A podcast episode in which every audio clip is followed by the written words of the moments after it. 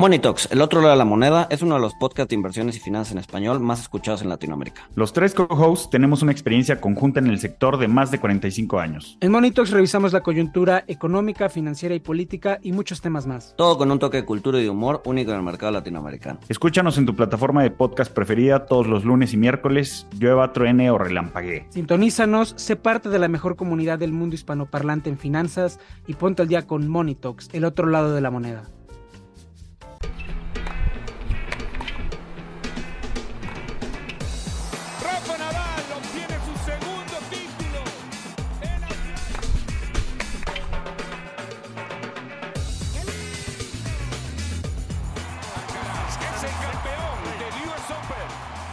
Bienvenidos a todos a Tenis Piochas, un podcast de tres grandes amigos y fanáticos del tenis. Hoy en la agenda, pues un episodio cortito. Hoy otra vez estamos nada más Lalo y yo. Rulo sigue fuera. Ya en pocos episodios volveremos a sacar el hashtag, yo creo, Where is Raúl Fernández. Uno o dos episodios más seguramente lo sacaremos, ya está en la cuerda floja. Pero bueno, aquí estamos Lalo y yo. Vamos a hablar un poco del torneo que está ahorita, que es Miami. Empezando por pues, muchas sorpresas, ¿no? Ya se fueron varios de los grandes, varios de los sembrados. Pero platícanos, Lalo, ¿quién, quién se ha ido, quién sigue, etcétera, güey? ¿Cómo estás? Bien, ¿y tú, Jor? Buenos días. Aquí 8.14 de la mañana, martes 28 de marzo. Rulo, tú sigue disfrutando tu vacación, güey, las pedas que mandas en el grupo. Aquí nosotros le, chingamos, no pasa nada. Y todo bien, Jor. Contentos y a darle, ¿no? Ya segunda semana de Miami y se caen varios gigantes. Se empieza a abrir el drone un poquito. Los, pues ahora sí que los que traen buen ritmo siguen, pero sí varias, varias bajas. Si quieres, vamos a empezar a, a desintegrar el draw. Voy a decir las bajas y, nos vamos yendo con los matchups que hay hoy, que, se viene un día de gran, gran tenis con buenos partidos de, octavos de final, ¿no?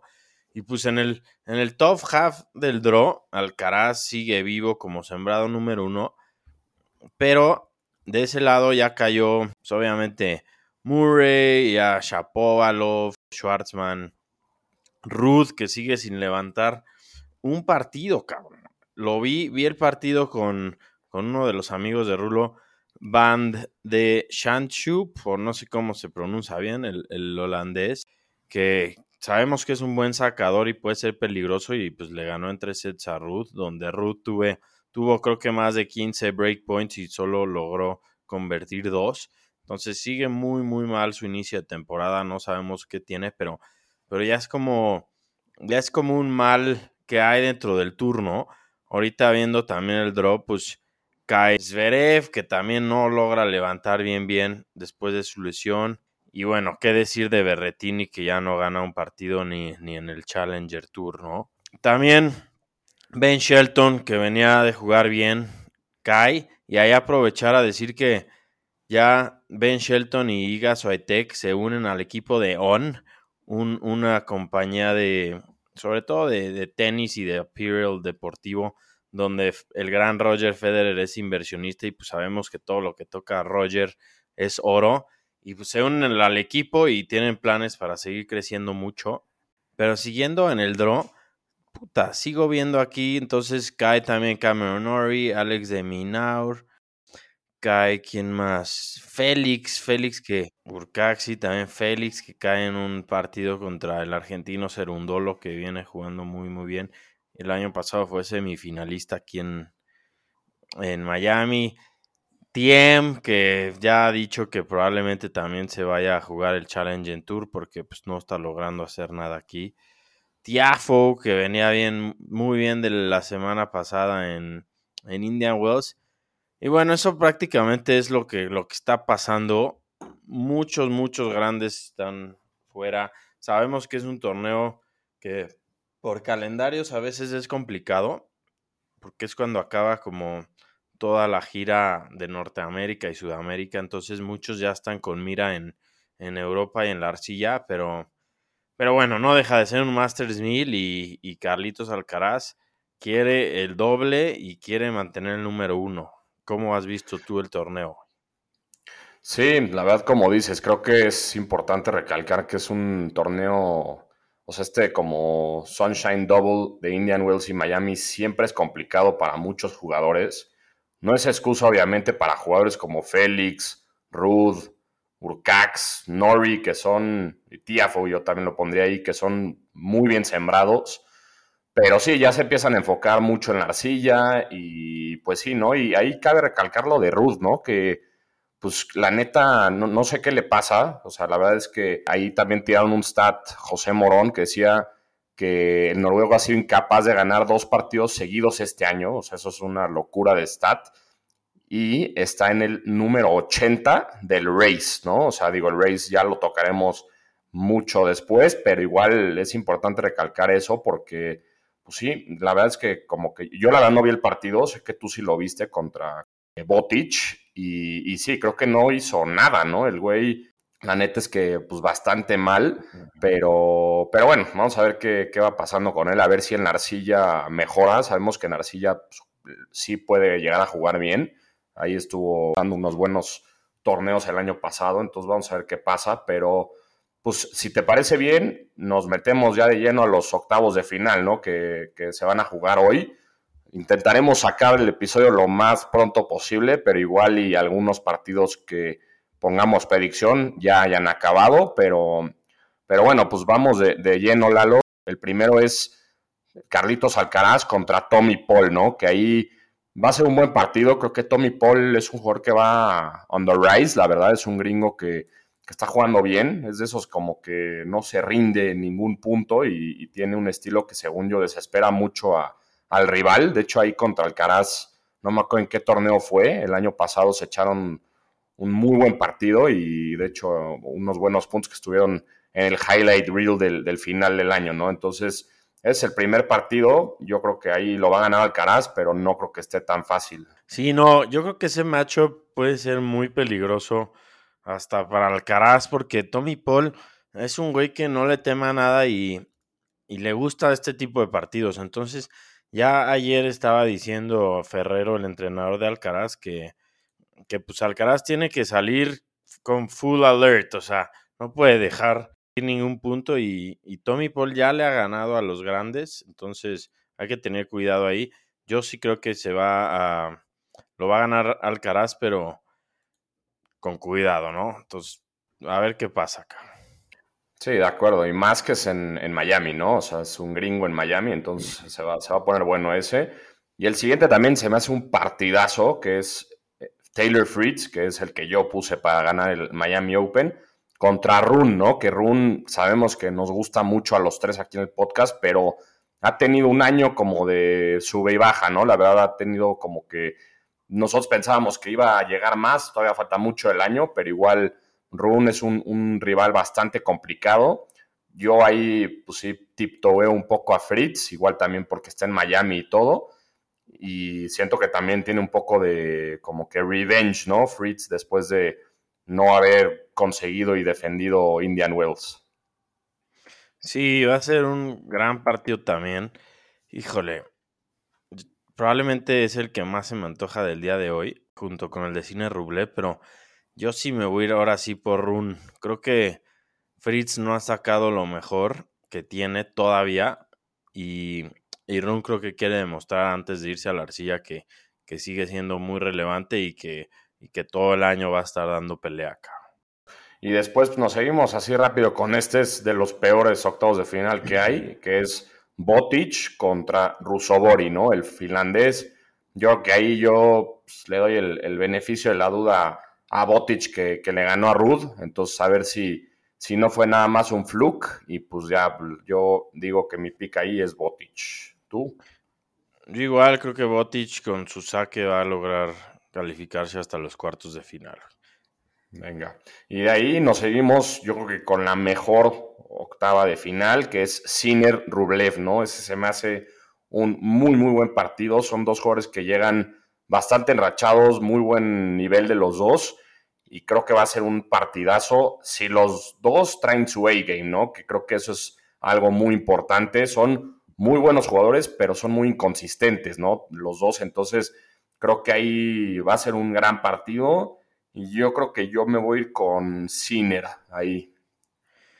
Yo también, por más que me gustan los dos, voy con Sinner. Creo que Sinner es, después de Alcaraz, tal vez el que, el que mejor año ha tenido y, está luchando todas las semanas los torneos. Y, sí, trae un nivel impresionante, ya lo vimos en Indian Wells. Y voy, voy Sinner y hasta en dos sets, cabrón. Venga. Y pues nos vamos ya del otro lado, arriba. También este es de las peores octavos de final que hay, que es Manarino contra Eubanks, ¿no? Manarino, un francés que lleva mucho tiempo en el tour, de hecho salió a decir algo muy chistoso en la semana que de los peores, o sea, que no le gusta para nada verse a él mismo jugar un partido de tenis, que se le hace que su estilo es malón, pero que sirve, ¿no? O sea, que funciona, que desespera al rival, pero que de los peores del Tiger como de los peores, él es de lo mejor, según él. Y Eubanks, un gringo que, que ayer gana y se mete ya al top 100, ¿no? Entonces ahí creo que va a ser un partido, yo creo que ahí yo pongo a Eubanks, que va pues, enrachado, un gringo ahí en Miami y todo, y se ve que está como emocionado y feliz con el momento, ¿no? Ahí también vi que le tuiteó Jamie Foxx, ¿no? El, actor que está muy orgulloso de, de, Eubanks, que hard work pays off y demás. Entonces, a ver qué pasa por ahí. ¿Tú con quién vas de, esa, de ese partido? Sí, muy padres imágenes esas que vimos a Eubanks ya romper el top 100. Emocionado que ha luchado por eso pues, prácticamente toda su vida. Y Manarino, sí, pues tiene razón, no es el juego más interesante, pero yo voy con Eubanks, ojalá siga su, su run aquí en Miami y, y, pueda seguir emocionándose. Y de ahí, pues creo que rápido, Halis Medvedev, Medvedev va a ser un partido bastante fácil para él, yo creo que en dos sets. Y más también que Medvedev no jugó el partido pasado, ¿no? Su rival se dio de baja, entonces no ha jugado, está descansado y pues un Medvedev así siempre es muy, muy peligroso, ¿no? Sí, Medvedev va a llegar totalmente descansado a darle un repasón a Halis, que la verdad no sé quién es, no, no lo había escuchado, es un francés, pero creo que es, creo que es un jovencito que juega bien. Pero sí, Medvedev debería ganar ese partido sin ningún problema. Exacto. Y después nos seguimos con Cerúndulo contra Sonego, ¿no? Que Sonego es el, italiano que le gana a Tiafoe y Cerúndulo, como ya lo habíamos dicho, es el que le gana a Félix, ¿no? Entonces es un, un partido de dos güeyes que dieron la sorpresa ahí yo creo que ahí yo me voy a ir con Cerúndulo, que también, como lo mencionaste hace rato, el año pasado tuvo un muy buen Miami Open. Creo que es un torneo que le, que le viene muy bien. Trae buen público, ¿no? Si ya viste en los partidos que trae ahí un buen entourage de, gente argentina. Ahí están con las camisas argentinas y demás. Y sabemos que la, la afición argentina siempre es muy, muy animada, muy, sí, divertida. Entonces creo que yo pues pongo ahí a Cerúndulo. Sí, de acuerdo contigo. Los dos jóvenes, los dos con muy buen talento y, creciendo. Y yo también me voy con Serundolo, que, que creo que es 31 del mundo y ya ha estado en el top 30, entonces está ahí tocando la puerta y trae un muy buen, muy buen nivel. Exacto. Y la última, el adorado jugador favorito de Rulo, Tsitsipas, va contra Kachanov, ¿no? Que siempre de Kachanov decimos que es un rival muy difícil, es un como, para mí, un underrated player, creo que para ti también. Eso lo platicamos tú y en el Tennis Showdown, ¿no? De los rusos, como que él se quedó un poco atrás de Rublev y Medvedev, pero siempre es un jugador que no le gusta a nadie enfrentarse y yo creo que ahí yo voy con la sorpresa de que Kachanov le gana a Tsitsipas. Yo me voy también con Kachanov. No sé si logre ganarlo, pero pero espero que sí, porque Tizipas lo vi, vi contra, contra Garín, contra Cristian Garín, el chileno, en, en una ronda anterior y estuvo muy cerca de perder, cabrón. O sea, no debería de, de complicarse ese partido, pero ya sabemos cómo es Tizipas, que tampoco ha tenido un gran año. Y ojalá Kachanov logre aumentar su nivel, ¿no? Que ya lo hemos visto en Grand Slams, llegar lejos. Y, y es un gran, gran jugador el ruso y ojalá se lleve ese partido porque está abierto ese, esa parte del draw y puede llegar todavía más lejos.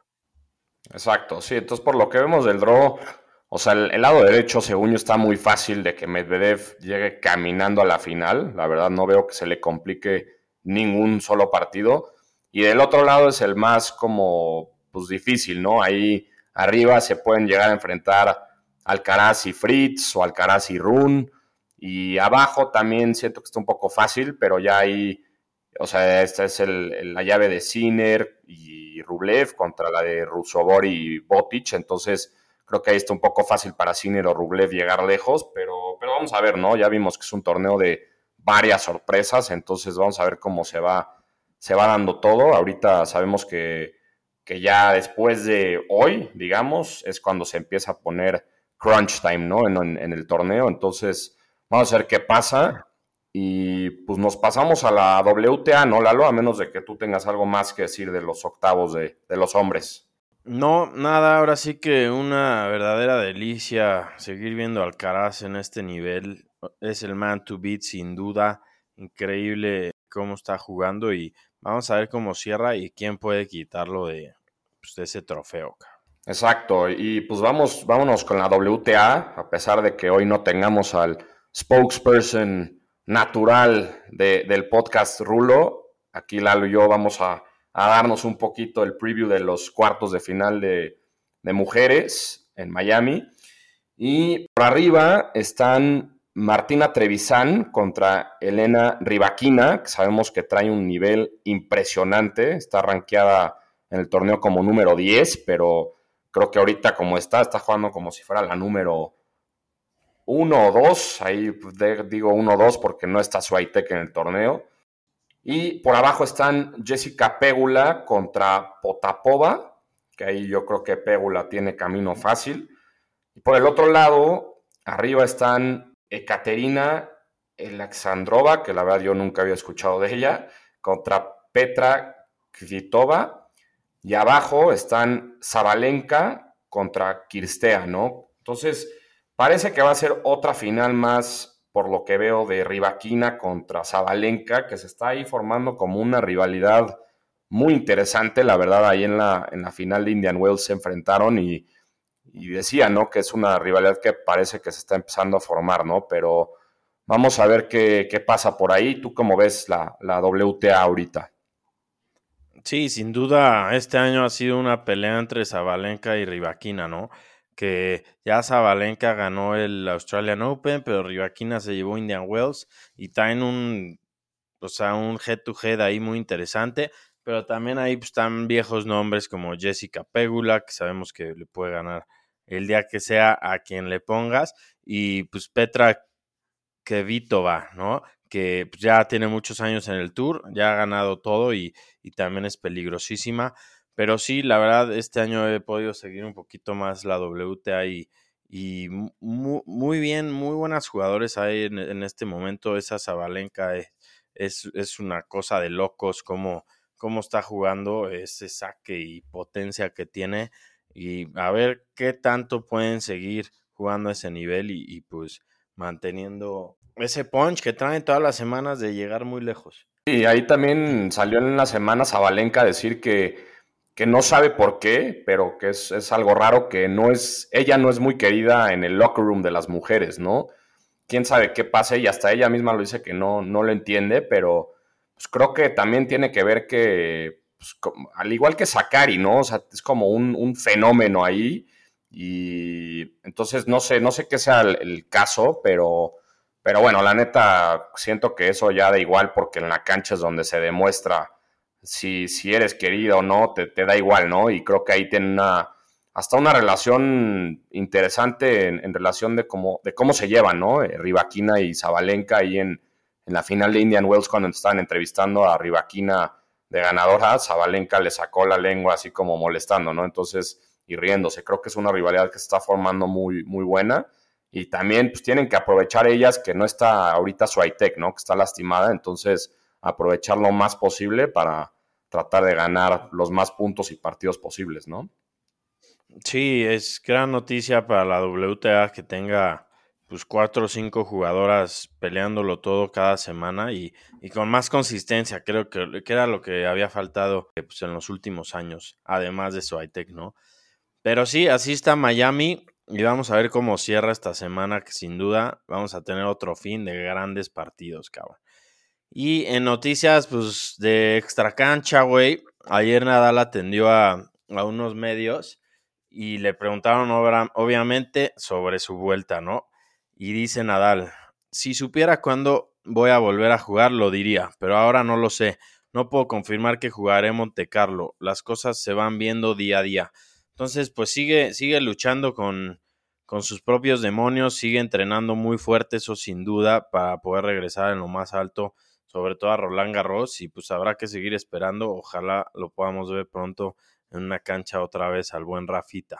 Yo no creo que vaya, o sea, más bien, su objetivo principal yo creo que Roland Garros, ¿no? O sea, igual está intentando entrar a los de antes, a Monte Carlo y demás, pero la neta también ves a jugadores como Alcaraz, no sé, el mismo Sinner, etcétera, que traen un ritmo, pues, la neta, muy, muy fuerte, y ves a un Nadal que no ha jugado, ¿no? Entonces, yo creo que por más de que trate de entrar esos torneos, no los va a ganar, yo creo que va a intentar agarrar un poco de ritmo y, pues toque a la arcilla, que digo, sabemos que es su casa, pero, pero vamos a ver, está interesante esos comentarios porque yo creo que todos estaban diciendo que ya iba a regresar, pero, pero veamos, ¿no? Va a estar interesante ahí y también mucha gente nos ha preguntado en Instagram, ¿no? Que, pues, ¿qué va a pasar con Nadal? ¿Será su último año y demás?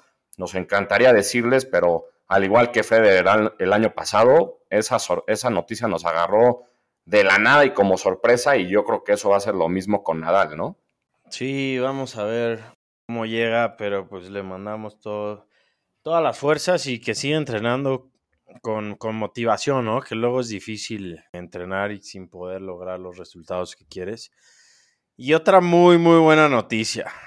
No sé si te acuerdes, en el Mundial de Qatar cuando Argentina empezó a, avanzar de fase de grupos, de octavos, cuartos, que salió de Elpo y dijo una promesa, ¿no? Que si Argentina ganaba el Mundial, jugaba el US Open. Y pues adivina qué, ya está entrenando, cabrón. Y dice que no sabe si lo va a poder cumplir, que va a ser difícil, pero que ya está entrenando para intentar cumplir su promesa por el Mundial. Y pues nos ilusionamos, yo digo que sí, porque sin duda, si, si, si sabe que puede jugarlo, el US Open le va a dar un wild card seguro por ser ex campeón. Y puta, imagínate esa belleza, poder ver a Delpo en una cancha otra vez y, y pues quién sabe si puede ganar unas ronditas ahí, si empieza a sacar bien. Eso es una excelente noticia, sí, sí me acuerdo perfecto ahí de lo que dijo en el Mundial se emocionó ahí con la selección y todo, pero, pero sí, sería una excelente noticia poderlo ver jugar otra vez. La verdad estuvo muy triste cómo se retiró ahí en Buenos Aires, en Arcilla, llorando, la gente neta puta coreando su nombre a medio saque en el último punto y la neta estaría muy muy bueno que, pueda jugar en, en, el Grand Slam que llegó a ganar, ¿no? En el US Open, entonces ojalá, ojalá si lo llegue a jugar y y que siga ahí con su pues, training, ¿no? Que sabemos que Delpo, desafortunadamente, y lo, dijimos en el episodio que hicimos de él, un jugador impresionante, pero muy desafortunado y muy mala suerte todas las lesiones que fue teniendo, ¿no? Entonces, ojalá lo vayan monitoreando bien ahí sus, su equipo y todo para que pues, logre sí jugarlo, ¿no? Que estaría muy bueno y, pues, como dices, nunca sabes, digo, no es como que lo va a ganar, pero verlo ganar ahí uno o dos partidos y ir avanzando en, en las rondas estaría excelente. Uta, estaría espectacular y ahí sí, yo prometo que si, si entra al draw del US Open, me lanzo a Nueva York a verlo, güey. Ya se dijo aquí, cabrón.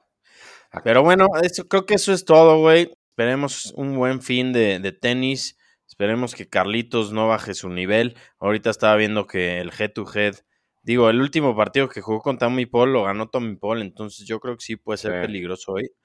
Pero bueno, antes de irnos, una cosa más. ¿Te acuerdas de un ruso, Yuzny? Sí, claro. Él tiene el highlight reel de que se pegó como tres veces en la raqueta en la cabeza, ¿no? Y acabó todo sangrado ahí. Ah, pues justamente se cumplen 15 años de esa imagen histórica. En Miami Open del 2008, Jusni se abre la cabeza con su propia raqueta, ¿no? En un partido contra Nicolás Almagro, el español. Desesperado el güey en el tercer set, falla una y se empieza a pegar hasta sangrarle toda la cara, güey. Ya no me acuerdo si ganó o no el partido, pero a ver si encontramos ese highlight para compartirlo ahí en el Instagram. Y pues saludos al sargento, que era un gran jugador con un revés precioso a una mano, cabrón. Exacto, una buena imagen ahí del Miami Open. Y siempre sale, según yo, los reels de Instagram de los típicos berrinches del tenis. Ese creo que está en top 1, ¿no? Pero bueno, Lalo, pues un placer platicar contigo hoy en la mañana. En un par de horas yo creo que sacamos el episodio ya para que no se nos vayan estos partidos que comentamos. Y también vamos a ver cómo, cómo se van dando, ¿no? Ahí la siguiente semana que, que hablemos ya va a haber un campeón. Estamos intentando cerrar a un invitado slash invitada eh, especial que tendremos. Entonces, eso ya los, se los anunciaremos para el episodio de la siguiente semana. Ojalá también ya tengamos a Rulo de vuelta, pero, pero bueno, pues sigan disfrutando de los partidos del, Miami Open. Recuerden escucharnos en, Spotify, Apple Podcasts, eh, darnos follow en Instagram, en Twitter. Y por ahí siempre estamos platicando con ustedes, ¿no? Así es, mejor. Es hora de trabajar y, y nos vemos la siguiente semana, cabrón. Venga, güey. Un abrazo. Igual, bye.